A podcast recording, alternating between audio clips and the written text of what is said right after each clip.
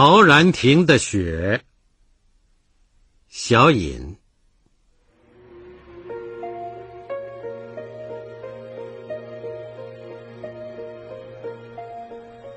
悄然的北风，黯然的彤云，炉火不温了，灯还没有上呢。这又是一年的冬天。在海滨草草迎潮，暂止飘零的我，似乎不必再学黄叶们故意沙沙的做成那反响了。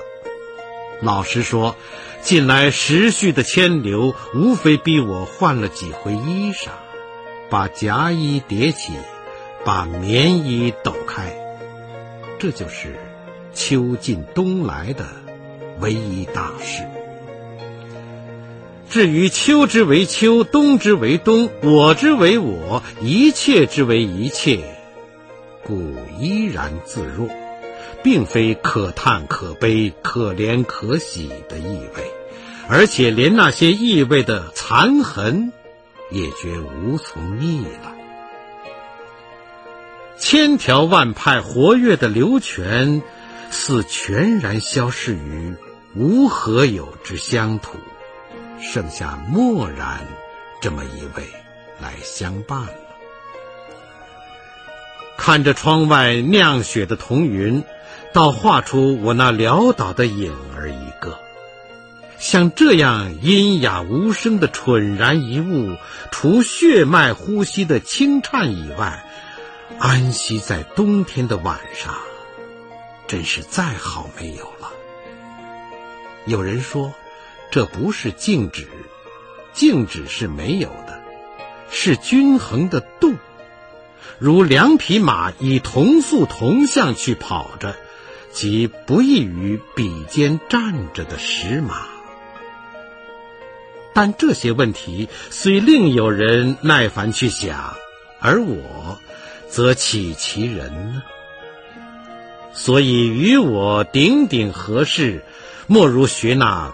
冬晚的停云，侮辱编辑星海的朋友们逼我饶舌，我将怎样呢？有了，在悄然的北风、黯然的彤云、炉火不温了，灯还没有上呢，这个光景下，令我追忆昔年。北京陶然亭的雪。我虽生长于江南，而自从北去以后，对于第二故乡的北京，也真不能无所恋恋了。尤其是在那样一个冬晚，有银花纸壶表的顶棚和新衣裳一样翠菜的纸窗。一半已尽，一半还红着，可以照人须眉的泥炉火，还有墙外边三两声的担子吆喝。因房这样矮而洁，窗这样低而明，越显出天上的彤云格外的沉凝欲堕。酿雪的意思格外浓鲜而成熟了。我房中照例上灯读迟些，对面或侧面的火光常浅浅耀在我的窗纸上，似比月色还多了些静穆，还多了些凄清。当我听见阔落的院子里有脚步声，一会儿必然跟着砰，关上了门。我便料到必有寒紧的风在走道的人景傍扶着，所以他要那样匆匆的走。如此类乎此的暗淡的寒姿，在我意中，至少可以匹敌江南春与秋的疏丽了，至少也可以使惯住江南的朋友们了解一点寒冷的北方。也有足以系人思念的冬之黄昏呐。有人说，这岂不将勾惹我们的迟暮之感？真的。可是，咱们谁又是专喝蜜水的人呢？言归正传，我们下了车，踏着雪，穿粉房琉璃街而南。炫眼的雪光玉白，至笔的人家渐寥落了。不久，就远远望见青旷盈明的原野。这正是在城圈里待腻了的我们所期待的。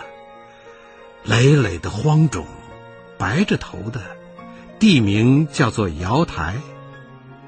我不禁联想那“会向瑶台月下逢”的所谓瑶台，这本是比拟不伦，但我总不住的那么想。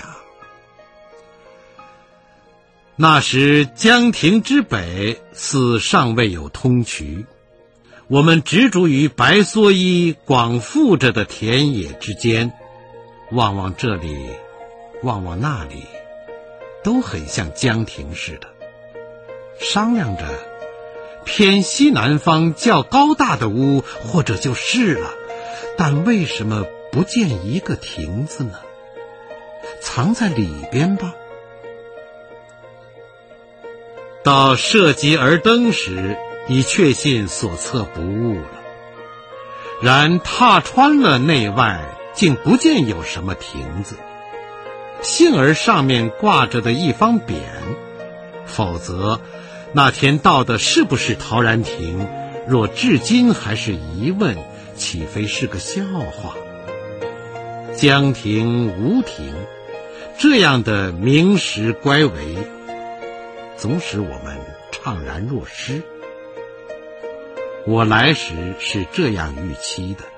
一座四望极目的危亭，无碍无遮，在雪海中沐浴而息，宛如回旋的灯塔，在银涛万沸之中，浅礁之上，亭亭矗立一般。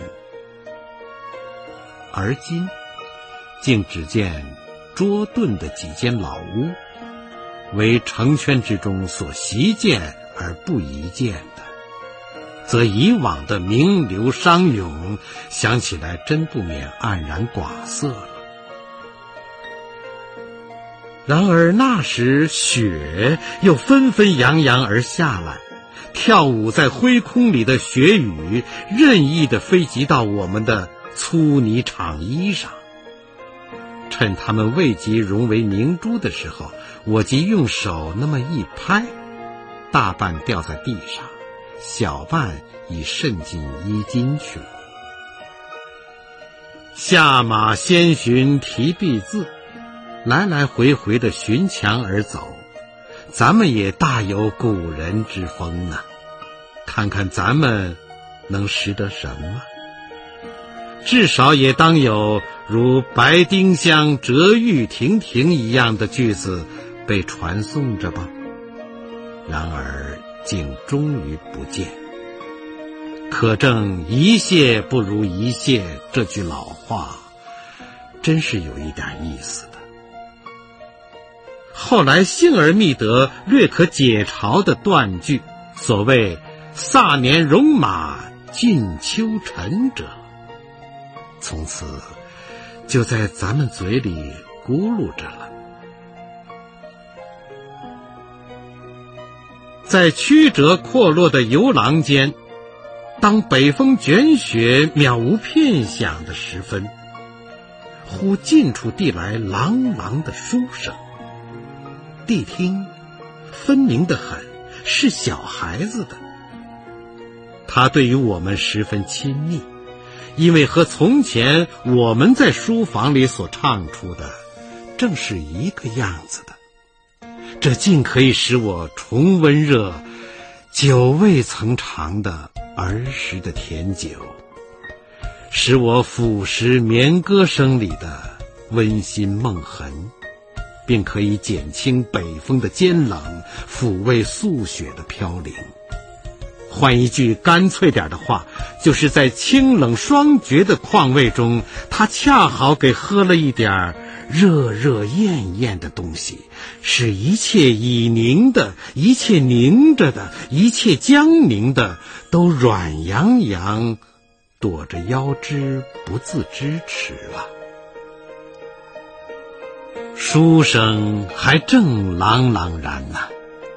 我们寻诗的闲趣被窥人的热念给岔开了。从回廊下学过去，两明一暗的三间屋，玻璃窗上围子亦未下，天色其实尚未近黄昏，唯云天密稳，酿雪意的浓酣，阡陌明凶，积雪痕的寒角。似乎全与迟暮合缘，催着黄昏快些来吧。至屋内的陈设，人物的须眉，已尽随年月日时的迁移，送进茫茫昧昧的乡土，在此也只好从缺。几个较鲜明的印象，尚可片片多时。以告诸君的，是厚的棉门帘一个，肥短的旱烟袋一只，老黄色的孟子一册，上有银珠圈点，正翻到离楼偏首。照例还有白灰泥炉一个，高高的火苗窜着。以外，算了吧。你不要在这儿写账哦。游览必终之以大嚼，是我们的惯例。这里边好像有鬼催着似的。我曾和我姐姐说过，咱们以后不用说逛什么地方，老实说吃什么地方好了。她虽付之一笑，却不斥我为胡闹，可见终非无故了。我且曾以之问过吴师，吴师说的尤妙，好吃是文人的天性。这更令我不便追问下去，因为既曰天性，已是第一因了，还要求他的因，似乎不很知趣。如理化学家说到电子，心理学家说到本能。闲言少表，天性既不许有例外。谈到白雪，自然会归到一条条的白面上去。不过这种说法是很辱没圣地的，且有点文不对题。所以在江亭中吃的素面，只好割爱不谈。我只记得青汪汪的一炉火。温煦最先散在人的双颊上，那户外的尖风呜呜的独自去响。倚着北窗，恰好鸟瞰寻南郊的旷莽积雪。玻璃上偶然沾了几片鹅毛碎雪，更显得它的莹明不紫。雪固白的可爱。但它干净的友好，酿雪的云、融雪的泥各有各的意思，但总不如一半留着的血痕，一半飘着的雪花，上上下下迷眩难分的尤为美满。脚步声听不到，门帘也不动，屋里没有第三个人，我们手都插在衣袋里。巧对着那排向北的窗，窗外有几方妙绝的素雪装成的册页，累累的坟，弯弯的路，枝枝丫丫的树，高高低低的屋顶，都秃着白头，耸着白肩膀，微立在卷雪的北风之中。上边不见一只鸟儿展着翅。下边不见一条虫儿蠢然的动，不用提路上的行人，更不用提马足车尘了。唯有背后已热的平生吱吱的响，是为静之独一一品。然依稀人所谓“禅造林欲静”的“静”这种诠释，他虽努力似与沉寂绝缘，终究是失败的哟。死样的寂，每每促生胎动的潜能，为万寂之中留下一分两分的喧哗。使就近的赤灰不至以内延而重生烟焰，故味全枯寂的外缘，正能孕育着止水一泓似的心境。这也无凡高谈妙谛，只当咱们青眠不熟的时光，便可以稍稍体验这番玄谈了。闲闲的异想，乍生乍灭，如行云流水一般的不关痛痒，比强制无心、一念不着的滋味如何？这想必有人能辨别的。北京东间早又见了三两寸的雪，而上海至今只是黯然的彤云。说是酿雪，说是酿雪，而终于不来，这令我不由得追忆那年江亭玩雪的故事。